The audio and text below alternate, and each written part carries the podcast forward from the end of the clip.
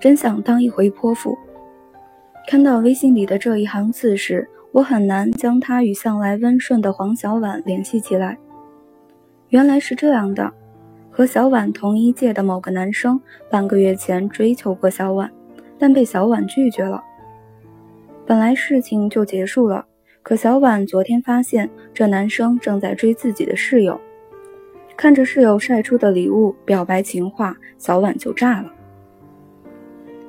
我问小婉：“这是生哪门子气？该不会是吃醋了吧？”小婉说。吃什么醋啊？我是觉得吃到苍蝇了，恶心。他送给我室友的那些礼物、表白的话，和当初追我的时候是一模一样的。室友天天抱着睡觉的那只大熊，就是当初我退回去的。我说：“那又怎样？”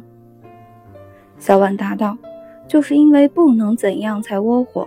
首先我知道他玩的全是套路，他追求我的时候就是同时追两三个女生。”可我又不能现在就向室友拆穿他，因为他看上去很开心，拆穿了就好像我是在嫉妒他。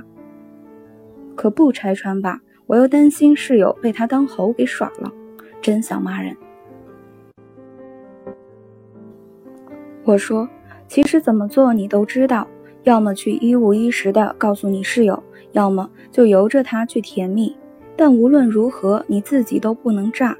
恼火就好像是自己喝了毒药，然后指望别人痛苦，多可笑！类似这样吃到苍蝇似的恶心事，时常会发生。因为人的出厂设置本就存在 bug，不论你多么独立，内心还是渴望被人在乎、被人抚慰、被人懂得。所以，当有人来对你笑，对你嘘寒问暖的时候，你自然而然的就会一步步沦陷。于是，他一时的寂寞成了你日夜盼望的依赖。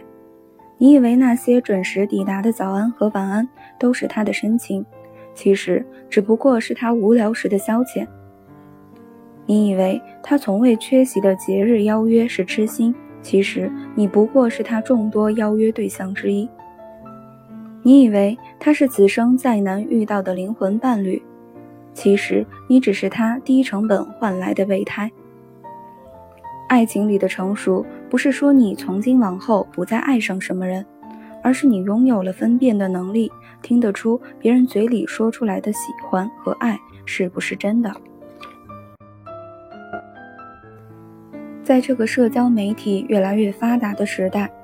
网络大大降低了玩套路的成本，也大大提升了撩人的成功率。只是玩套路的人要明白，每个人都是世间独有的料理。你用敷衍的方法，就别怪最后只尝到敷衍的味道。面对感情，最好的开始是我们各自都把自己照顾好，好到遗憾无法打扰。毕竟，在成人的世界里。人与人之间本就是彼此揣测着、掂量着，本就分不清魑魅魍魉是否善类，本就是避之不及、措手不及。如此来说，能有三五个知己、三两个至交、一个真心人，真的要知足。有缘自会坦诚相见，无缘何必口是心非。